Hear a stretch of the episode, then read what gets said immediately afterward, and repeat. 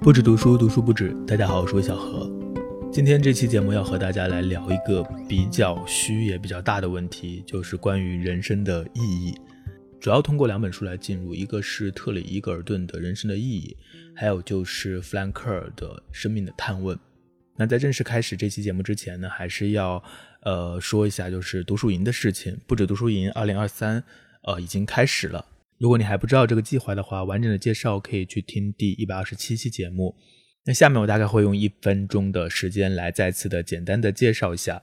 追溯到最早是在二零一七年和二零一八年，我接续两年做了这个不止读书营，后面因为一些原因就没有继续下去。但是一直都有参与的小伙伴想要重启这个项目，所以呢，到九月份今年终于重启了。那它和一般的这种读书相关的付费项目最大的不同就是它不是读书课。它的主要的目标是共读和主动阅读。那如果你已经是一个很有阅读计划、很有阅读能力，或是有阅读的习惯的人，可能并不需要加入。那如果你虽然想读书，但很多时候并不知道读什么，有读书的习惯，但是没有系统阅读的经验和方法，日常生活中找不到读书的伙伴，想要阅读好书却不知道从哪里开始入手。如果是这样的情况的话，就很推荐加入不止读书营二零二三。下面是一些主要的权益和服务。首先，第一点，这里有我策划的一个每年二十四本，也就是半个月读一本书的一个读书计划。加入之后，一年的时间，我们至少读这二十四本书。那第二点是，这里有我的私家解读。当然，我不是权威的专家，但是在这个共读计划当中，我会和大家一起来阅读这些书目，并且为每一本书做私家解读，帮助大家理解。那第三点是，这里有我的一个陪伴式的答疑，如果你有读书方法上的困惑和问题，都可以在读书营当中问我，我会尽力的回答。那第四点是，这里有非常良好的纯粹的读书氛围，在读书营当中，你不是一个人，因为前面提到读书营的最大的目标是共读和主动阅读，所以有很多人都会共同来分享读同一本书的不同的感受，所以它不像一般的课程是一对多的，它是一个网络，在这里你可以和很多人一起读，大家共同进步，互相鞭策，亦师亦友，这也是这个读书营最有价值的地方。那第五点，这里有我准备的一些资料，加入之后呢，可以获赠像读书方法、各领域入门书、读者也要慢慢修炼这样的专题 PDF。那这是一个收费项目，我已经做了很多的免费内容，我也知道免费的限度。如果你全程参与，我相信最后你会说这是超值的。那如何加入呢？就是关注公众号“魏小河流域”。然后回复“读书营”三个字，读书就是读书的读书，营就是营地的营，就可以获得优惠券。那这个优惠呢是在九月三十号就截止，之后呢仍然可以加入，但是就不再有优惠了。呃，如果你有兴趣的话，可以关注魏小河流域，然后回复这个读书营，或者是点击菜菜单栏当中的读书营，就可以获得这个优惠码，或者去回听第一百二十期节目，也可以有更详细的了解。好了，那关于这件事儿就说到这。下面我们进入今天正式的这个主题。这个主题呢很大，而且还会有时候会显得有些矫情，就是人生的意义。人生有意义吗？人生的意义是什么？面对这个问题的时候，我相信很多人都会显得不耐烦。他们会说这个是老掉牙的问题，太无聊了。但实际上，他们有可能是在遮掩自己无法深入反省自己生活的窘境。当人们被迫回答一个他们回答不了的问题的时候呢，往往会体验到一种无能为力的感觉，会焦躁不安，所以干脆放在一边不想。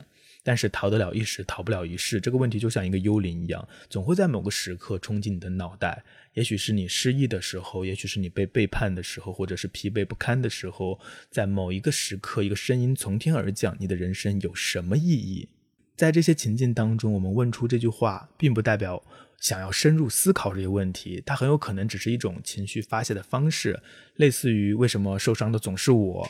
一个这样的宣泄完成之后呢，生活会重新回到正轨，人生的意义的问题会被重新丢到一边，这是一个常规的人们生活的一个节奏。那除了逃避对待这个问题，还有一个流行的答案就是人生毫无意义。这当然是一个不错的答案，但我发现很多人。摆出这个答案的时候，并没有深思。他之所以这么回答，只是想要赶快的去结束这个话题。那既然人生没有什么意义了，还有什么好谈的呢？那我们谈下一个话题吧。以上这两个常见的选项呢，就是呃，一个是逃避，一个是回答人生没有意义。就是可以看得出来，这个问题确实很难缠，也很复杂。但是我仍然想去探索这个老套的问题，因为这是一个诚实生活的人必须面对的问题。关于人生意义的问题，不同的时代有不同的回应。在前现代，人生的意义可能不是一个问题，因为人们都生活在一个稳固的社会关系当中，人生的意义的问题并没有从生活当中分解出来。意义是稳定的，是不言自明的。如果是在西方，可能这样的意义在这个宗教的信仰当中，你已经被确定了。那在中国，可能在宗教伦理或在这个呃儒家的这种系统之中。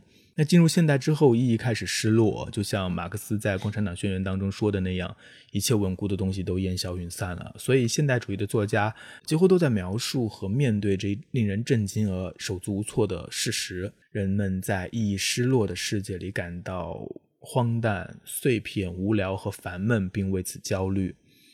进入后现代的今天，人们反而不怎么焦虑这个问题了。这倒不是因为问题被解决了，是一切都被解构了。就像特里伊戈尔顿在《人生的意义》那本书里所写的那样，置身于发达的后现代资本主义社会的实用主义和市侩气氛中，加上他对远大图景和宏大叙事的怀疑，对形而上事物的固执的祛魅，人生和许多其他总体性概念一样，已经声名扫地。我们被诱惑只思考生活中的小问题，不去思考大问题。但不去想，并不代表问题不存在。如果我们想让自己过得满足或过得幸福，首先就得搞清楚自己的境况，搞清楚自己到底是谁，过得如何。那么，人生的意义是什么呢？面对这个问题，特里伊格尔顿他没有直接的回答，而是从语言层面上先分解了人生和意义的含义。如果不把这些事情搞清楚的话，可能就说的不是一回事儿。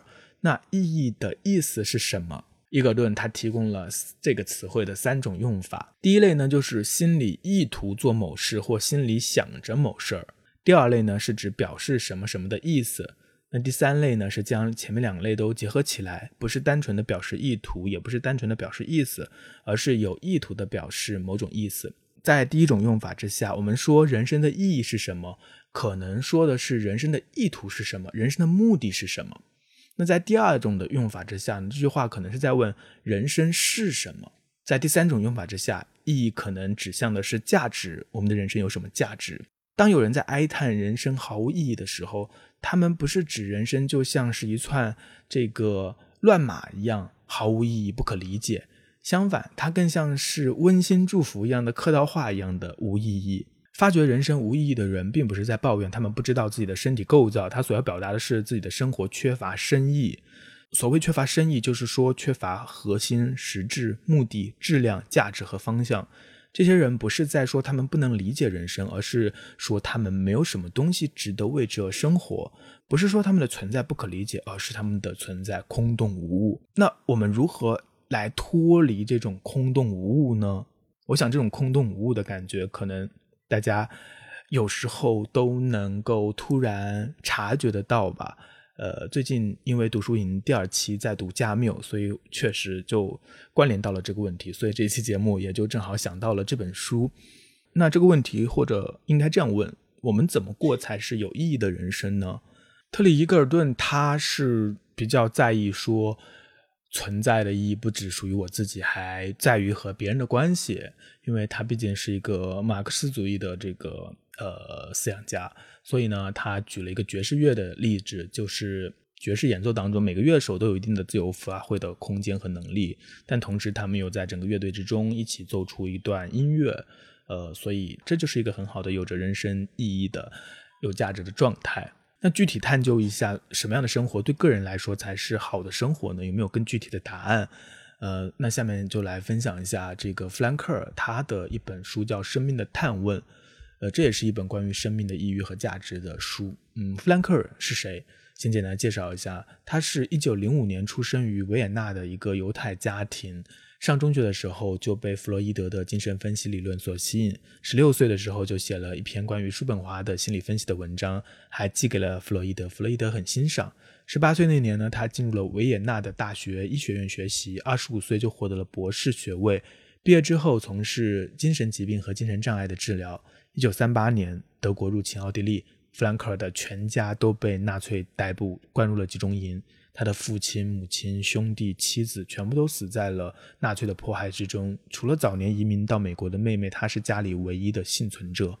嗯，二战之后，弗兰克尔在维也纳大学医学院执教，创立了意义疗法，并被称为是继弗洛伊德心理分析、阿德勒个体心理学之后的维也纳的第三个心理治疗学派。虽然经历了集中营，但弗兰克尔并没有丧失生活的勇气。他用自己的一生实践了他所推崇的意义疗法。在他看来，生命是一种责任，永远都有意义。六十七岁的时候，他还考了飞行员的驾驶证；八十岁的时候，还攀登了阿尔卑斯山。直到他一九九七年去世，享年七十二岁。那这本《生命的探问》源自他在一九四六年做的几次演讲。那个时候，二战刚刚结束，整个世界都沉浸在一种虚无的氛围之中。那弗兰克尔的演讲就驱散了人们心中的绝望，给了人们一些种子吧。在这本书当中，弗兰克尔谈到了自杀，谈到了疾病，谈到了从集中营当中的经历。当然，最根本的，他要谈的就是生命的意义。我们如何度过一生？如何是有意义的度过一生？在这个后现代的时刻，前面已经提到，意义早就碎裂了，没有人去谈这些看似宏大的问题。但是我们还是会在网上经常看到一些热门的话题，比如说九九六或躺平，或是内卷，或是大家对于当下的一种社会氛围的反应。其实很多时候都是在回应这个大的问题，只不过我们没有把它呃完整的去考虑，而是一种比较及时的碎片的这种反应。网上的很多讨论点都停留在策略的层面，没有深入下去，或者说只是调侃、讽刺，试图将这个问题消解、掩盖，但最终它还是会悬挂在我们的头顶，逃无可逃。那回到之前说的没有意义，它其实指的是一种缺乏深度、空洞无物、感受不到价值。那如何做呢？在生命的探问之中，弗兰克提到了三种获得人生意义的途径。或者这本书就是一个实践版的如何过有意义的人生的一本书，它会比较简明实操一点。那我前段时间正好在看这个存在主义咖啡馆，里面也提到了整个存在主义的一个思潮的变化，呃，也提到了一嘴这个弗兰克，他也是受到存在主义影响，所以和存在主义作家当中的某些观点也是很相似的，怪不得我读起来会有很多的亲缘性，然后也会觉得很亲近。回到他说的三种获得人生意义的途径，第一点就是做事、行动和创造；第二点就是体验，体验自然、艺术或者爱；那第三点呢是发现不可改变的、注定的、不可避免的人生限制的价值，并主动适应限制，做出反应，接受命运。我想，第一点，大家可能都会有所体会。当你在做一件事情的时候，拥有目标和热情，充分的投入其中的时候，你就会感到所谓的这种心流体验，会感到一种满足感，一种纯粹的，好像忘记了时间，好像自己在发光发热，然后自己被充分的使用了的这样的一种满足感，一种自己正在发挥自己能力的愉悦感。在这样的状态之下，我们会相信自己是值得的。那第二点呢，是关乎体验。即使我们一生没有什么成就，没有做成什么事情，也不能说我们的人生是不值得过的。还记得之前有期节目我们谈到了成功的书吗？巴拉巴西的成功定律是第一百二十一期节目，有兴趣的朋友可以听一听看。那里面我就做了一个呃例子，就是有两种人生。A 的话呢，他就是一个上市公司的老板，他很成功，他的事业做得很好。那 B 呢，他可能是一个。呃，就是一个普通的老师，可能说成就不大，但是他过得很幸福，他自己也觉得自己的人生很幸福。那这两个人在那个节目当中，我问的是他们谁是成功的？那那个成功是一个很狭义的成功，但是我们如果要问谁的人生更有意义或更有价值的话，那这一个答案就完全不是那样了。每个人都是独特的个体，因为他拥有只属于他的体验。在体验自然艺术当中，我们能够获得一种大的静谧、一种充盈的感觉。当然还有爱。嗯，弗兰克尔说，爱的本质是让我们看到所爱之人的独特和个性。我们在爱与被爱之间会获得一种圆满。嗯，体验，这是获得人生意义的一个非常重要的途径吧。之前有一期节目是和 Steve 的一个对谈，是第一百二十三期，其中呢，他就问到我说。对我来说，人生最有意义的地方在什么？当时我脱口而出就说是体验。我当时并没有想到这一点是来自于哪里，好像我从高中时期就慢慢的接受了这样的一种价值，就是人生在于体验，更多的体验。好像这样的人生是比较有意义的，那可能也来自于存在主义的这个影响吧。但是那个影响是潜移默化的，我当时并不是很了解这一切，要理清楚这里面的影响和影响的关系还是蛮复杂的。但是当时我想到的，或我自己一直信奉的，还是这一点。那第三点呢，是现代人可能比较难以理解的，有一种斯多葛派的倾向的，也是弗兰克尔的理论的根基，就是发现不可改变的、注定的、不可避免的人生限制的价值，并主动的适应这个限制，做出反应，接受命运。在他看来，生命是一种责任，一种义务，不是我们问生命的意义，而是生命在提问，在把问题指向我们。我们是被质疑的人，是必须回答的人。这里有一个关键点，就是自由意志，或者就是自由。那弗兰克尔相信每个人都拥有绝对的自由意志，哪怕你身患绝症，哪怕你被关注集中营，你还是可以在这个前提之下做出选择，从而塑造自己，创造自己的意义。那这个就很存在主义了。就是前段时间正好在读这个《存在主义咖啡馆》里面提到的萨特的这个比较极端的一个假设，就是。如此可以说，弗兰克尔和这个萨特的这个观点是非常一致的。然后他把它更加的外化了，然后通过演讲还有他的书籍，更多的有实践属性。而且在这个二战之后的这个废墟一般的社会上，很多人会从这样的观点当中获得能量。那到了现在，如此郑重的对生命的看法。好像在这个轻飘飘的时代有点不合时宜。那如今抱怨生活、生命无意义的年轻人，很多情况他是在撒娇。他们想要有人把意义变成一个玩具，然后丢到他的手中，这是最好的。那弗兰克尔的观点其实是需要一个前提的，就是一个强韧的生命力来支撑。如果一个人他没有这样的强韧的生命力，该怎么办呢？嗯，或许弗兰克尔太相信人了，相信我们会接下生命的责任。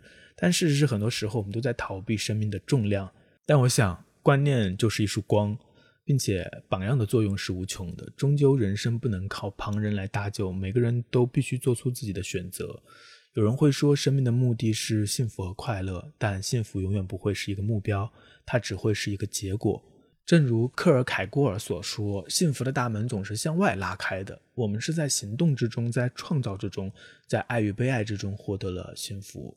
你狂热的追求，反而不知道幸福在哪里。”在这本书当中，作者还有个观点，我也深受启发。他说：“生命的意义如果不具体到此时此地提出，就会显得过于简单。在特定的情境中，即使身为裁缝助理，他也可以取得更多的成就。”简而言之，空洞的去问生命的意义是虚妄的，也是没有答案的。意义只能在具体的一件件的事情当中浮现、确定下来。那这本书《生命的探问》不厚也不难读，因为它不是有太多理论的东西，也不具备太多现代心理学的那种科学分析，更多的是一种思考，或是一种价值观念，一种对生命、对人生的看法。那这种看法其实是要求蛮高的，需要更多的担当和勇气。读完这本书之后，可能很多人都会问自己一个问题：你准备好创造自己的人生了吗？那显然这个问题是没有那么清晰和简单的答案的。每个人都需要不断的思考、不断的行动、不断的修正。那今天的节目呢，可能就到这里差不多了。呃，希望这两本书能够给你带来一些能量、生命的探问和人生的意义。大家感兴趣的话，也可以去找到书来读，肯定会比听到这期节目来说会有更大的收获。那如果你对不止读书营二零二三感兴趣的话，依然可以关注公众号“魏小河流域”，然后回复“读书营”三个字，获得相关的介绍和优惠。那么今天节目就到这里结束了，我们下期再见。